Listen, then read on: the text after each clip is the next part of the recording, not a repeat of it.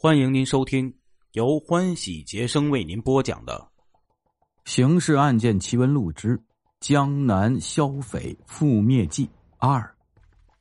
这时啊，老汤当即让老刘把正接待一位民主党派人士的派出所所长请来，略说了一下情况，说此事得马上向分局市局报告。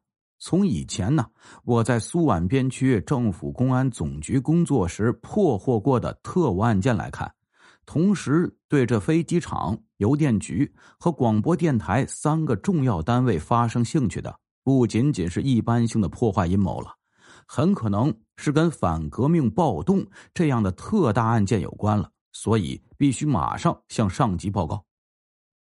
南京市公安局的局长人选。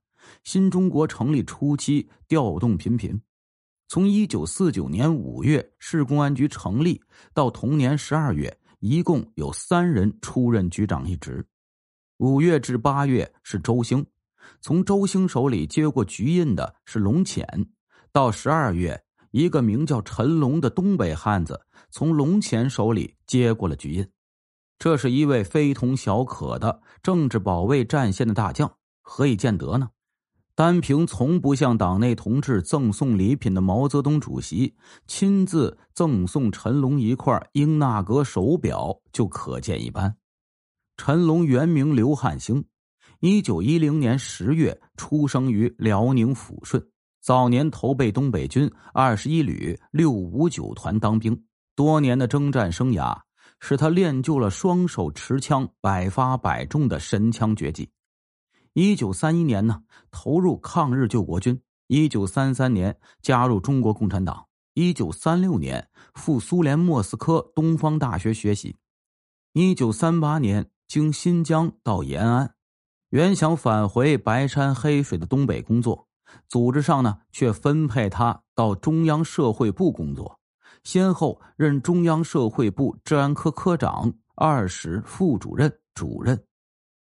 一九四五年八月，毛泽东赴重庆谈判时，党中央经过反复考虑，决定任命陈龙担任负责毛主席的安全保卫工作的卫士长。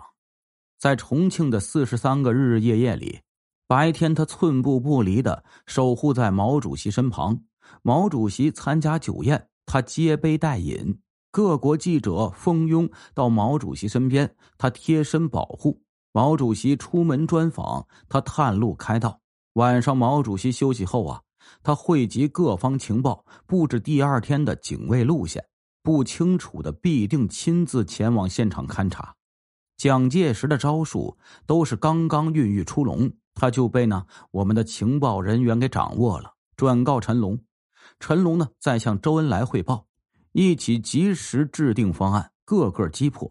最终安全的将毛主席送回了延安。正是有了这四十三天的朝夕相处，使毛泽东从心底喜欢上了这个智勇双全的卫士长。为表达他的心愿，毛主席一改往日不送礼的习惯，特送给了陈龙一块手表和“忠心耿耿”四个大字，还提出呢将陈龙调到身边工作。但陈龙一直想回东北，和那些同他生死与共的战友一起解放和保卫故土，便求见毛泽东，当面谈了自己的想法。毛泽东支持了陈龙，亲自挑选了自己的三张照片，题词后赠送陈龙留念。陈龙带领三十多名干部去了东北，先后任北满分局社会部部长、沈阳市公安局局长等职务。他狠狠打击了日本特务机关、国民党特务队、各种伪装的间谍特务组织，平定了多起反革命暴动，将所辖地区治理的秩序井然。陈龙创建的这套反间谍经验呢，后来作为城市公安反谍工作的经验，在全国予以推广，取得了很好的效果。新中国成立，毛泽东进驻北京。党和国家的内务外事活动日趋频繁，解放不久的北京城，敌人还不断制造破坏颠覆事件。毛泽东第二次提出啊，调陈龙到北京中南海工作。陈龙反复斟酌，认为党和国家领导人安全的最大威胁是来自即将崩溃的国民党特务组织和海外帝国主义分子。他们通过各种手段派遣特务间谍进行暗杀、爆破等恐怖活动，企图颠覆新生的人民共和国。他经过十几年的与敌人的反复较量，已掌握了对付这些形形色色敌人的办法，能直接和这些暗藏在国内的敌人做斗争，比他做其他工作更合适，会对党和国家领袖的安全起到更大的保障作用。想到这些，他立即写了一封长信，托中央社会部李克农部长转达，坦率的谈了对中央领导人安全保卫工作的看法，希望毛主席能谅解。陈龙又打电话给汪东兴，请求面见毛泽东。毛泽东当即说有请。陈龙见到毛泽东后啊，汇报了自己的工作情况和想法。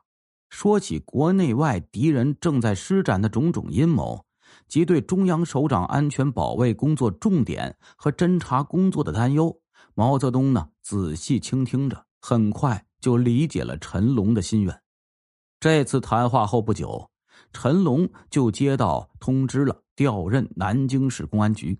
他上任后不到一个月，就接到了秦淮分局的这样一个案情报告。经验老道的陈龙一听那个丢弃的皮包里有飞机场、邮电局和广播电台的平面图，马上断定这是敌人要搞反革命武装暴动，当即下令啊，立即组建专案侦查组，查清该案情况，悉数逮捕所有参与敌人，彻底粉碎敌人的阴谋。当晚，专案侦查组就成立了。专案组十三名成员，大部分来自南京市公安局政治保卫处，小部分从秦淮区等几个分局抽调。老汤、老刘也在其中。老汤被任命为副组长。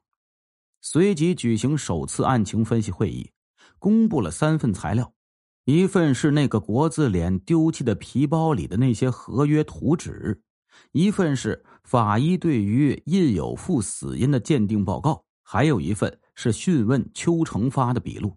众人正讨论着时，陈龙忽然进来了，摆摆手，让大家继续发言，自己坐在一个角落里专注的听着。在场这些侦查员呐，既然被点名抽调来参加这样一个大案的专案侦查，自然是各有一份本领的。大家七嘴八舌谈了一通，都是谈到了点子上，最后形成共识。以追查黑色公文包的主人国字脸为中心，争取迅速取得突破。这时，办公室同志来请陈龙去接听北京电话，陈龙便朝众人拱拱手，说：“同志们啊，这样讨论很好，大家辛苦了。我等着听好消息。”从口袋里掏出了两包香烟，放在桌上，匆匆离开了。众人于是呢，抽着香烟，继续讨论如何进行具体侦查工作。决定分三路同时进行：一是向夫子庙大吉城酒楼方面进行访查，争取获得跟国字脸相关的线索；另一个是从印有富命案现场石狮巷着手调查，看能否获取凶手的线索；还有一路。则是从杀死印有富的伤口推断出凶器是一把三角刮刀，这一点上进行调查，找到凶手的线索。这三条路的走法不同，但是目的是一致的，都是为了查获国字脸的下落。尽管目前没有任何证据能够表明印有富的被杀跟大吉城酒楼事件有关联。但是专案组诸军呢，都认为凶手是受国字脸方面的指使而冲印有富下的手。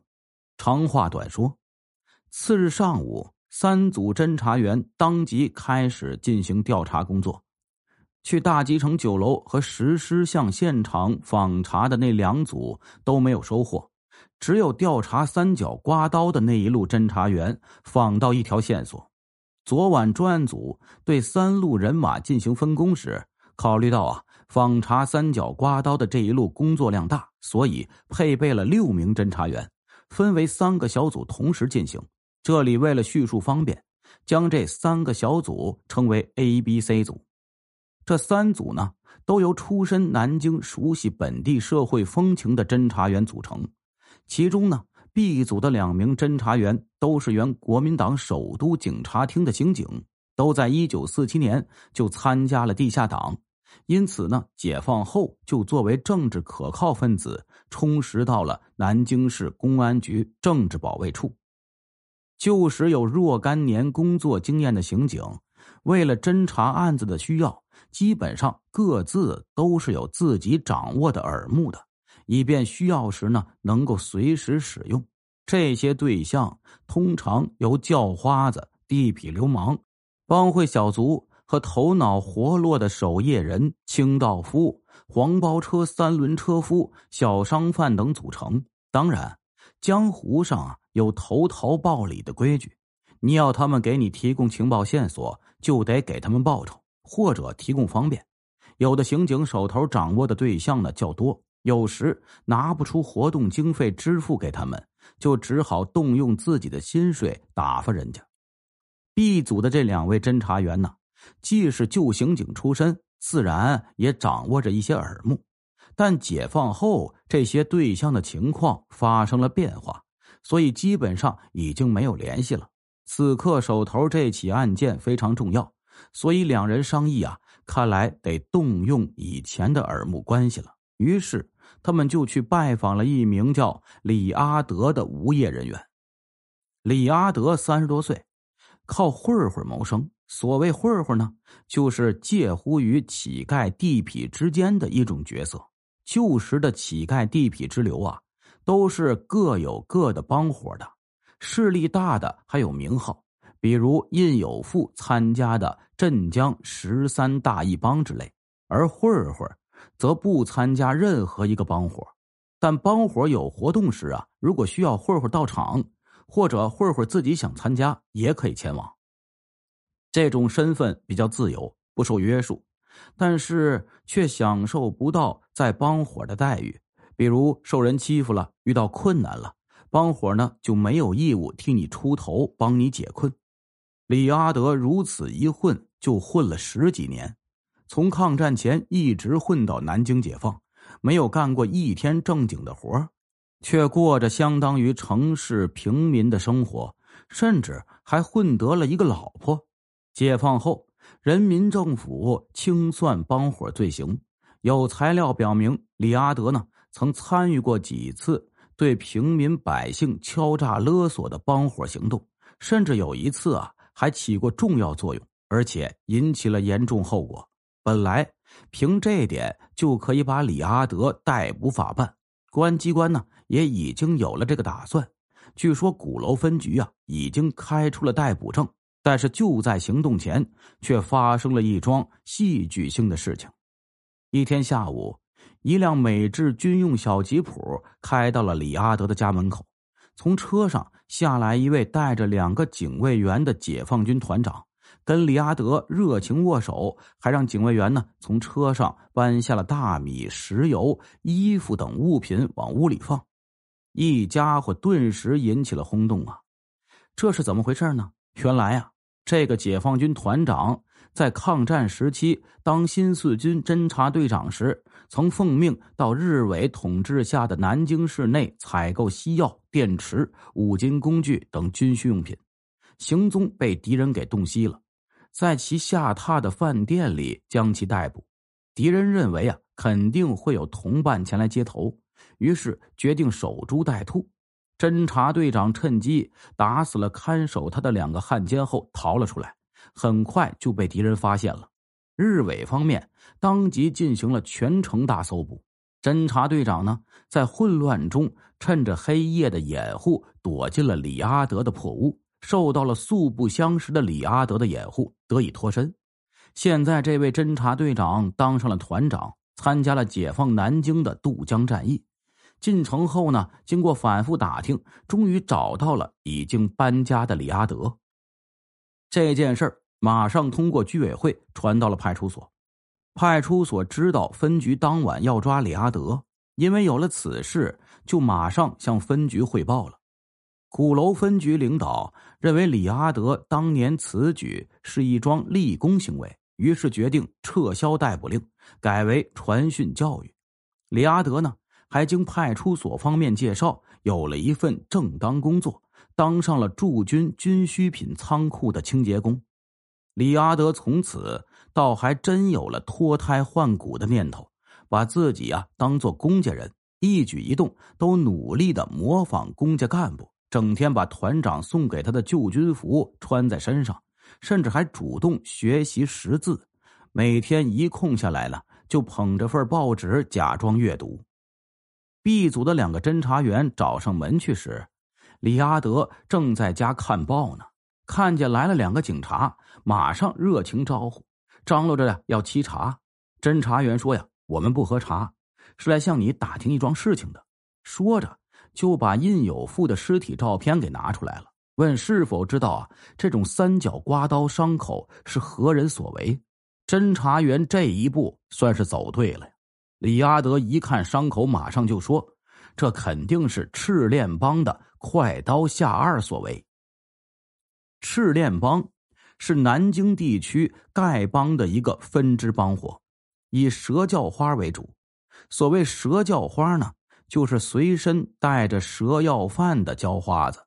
这种乞丐呀，大概分为两大类，一类呢是身怀治疗蛇毒绝技的，以替人疗伤、入宅捕蛇谋生；另一类啊，没有制毒绝技，抓了无毒蛇带在身上，靠吓唬人进行要挟性质的乞讨。赤练帮啊，就是由后一类人员组成的，他们捕捉无毒的赤练蛇，然后呢，或盘于手臂、脖颈。啊，或藏于口袋，然后帽子、怀间，出没在店铺、民居门口，借此行乞。赤练帮的这套行乞手法，同丐帮的其他派别构成了生存危险，于是矛盾由此而产生。最先，他们肯定是丐帮内部协商解决，但利益当头，显然是无法解决得了的。谈不成，那就动手吧。一动手，赤练帮的无毒蛇就对付不了同为丐帮成员的其他叫花子了。于是就抄家伙，一次次的械斗使赤练帮造就了几位出手不凡的高手。其中最狠的那位姓夏，自称夏二。夏二的常规武器呢是赤练蛇，那是对付平民百姓的谋生工具。另一种特殊武器则是三角刮刀。专门对付江湖上啊跟其过不去的人，出手奇快，刀刀见血。久而久之呢，江湖上就呼其为“快刀下二”。李阿德这么一说，B 组这二位侦查员也隐约想起以前确实听说过赤练帮啊有这么一个人，于是就作为一条线索向专案组领导汇报了。专案组领导一商量啊。决定再次讯问邱成发，了解凶手外形。老汤、老刘和 B 组的两个侦查员前往看守所讯问邱成发。邱成发已经被印有富的血溅当街、命归黄泉一幕惊的是魂不守舍。第一天陈述那一幕时有点模糊，这回经过侦查员的耐心启发，总算镇定了些，边回忆边叙述。断断续续的把凶手的外形勉强说了一番。经分析，侦查员认为邱成发所说的凶手外形跟快刀下二基本相符，便下达了拘传令。但是，想要在偌大的一个南京城查询一个居无定所的乞丐，那不是一桩很容易的事情。这事儿啊，还多亏了李阿德。他听说专案组要拘传夏二后，便自告奋勇，愿意打听夏二的下落。二十小时后，果然打听得夏二近日栖身于中山陵附近的一座土地庙里。当晚，夏二落网，从他家里搜出了那把行凶的三角刮刀和还没来得及处理的血衣。听众朋友，咱们今天的故事呢，就讲到这里了。专案组成立，然后呢，兵分三路出去查摸，果然呢，旧刑警还是有路子呀，直接就查到了这个行凶的凶手，这个快刀下二已经把他抓获了，那后边会有什么样的案情发展呢？请您明天继续收听。在节目的后边，给大家推荐一个卖莆田潮鞋潮服的，啊，黑猫潮牌工作室在莆田本地经营各类鞋子衣服很多年。有喜欢潮牌潮鞋子呢，啊，然后衣服的，又不想花太多钱的朋友，可以来了解一下，质量绝对经得起您的考验。在莆田，那也绝对是数一数二的卖家。球鞋、运动鞋等等等等，他的微信号是 n i k e 一三八一，微信号就是 n i k e 一三八一，买不买无所谓啊，欢迎进来瞧一瞧、看一看，微信号就是 n i k e 一三八一，感谢您的支持与帮助，同时感谢您的收听。